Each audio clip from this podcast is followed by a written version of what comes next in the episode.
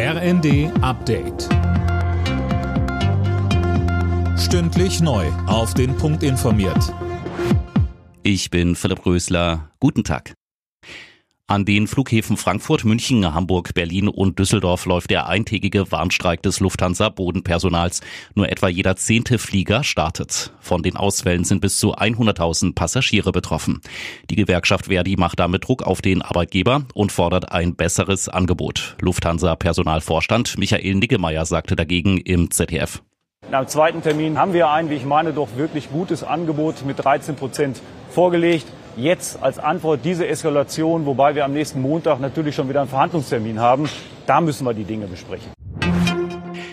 Die AfD kassiert die nächste Niederlage vor Gericht. Die Partei ist mit einem Eilantrag gegen den Verfassungsschutzbericht 2022 gescheitert. Mehr von Tim Britztrup. Darin darf auch weiterhin stehen, dass die Partei ein extremistisches Personenpotenzial von 30 bis 40 Prozent aller Mitglieder hat, sagt das Verwaltungsgericht Berlin. Es gebe genug Anhaltspunkte für ein Rechtsextremismuspotenzial bei einem Teil der AfD-Mitglieder.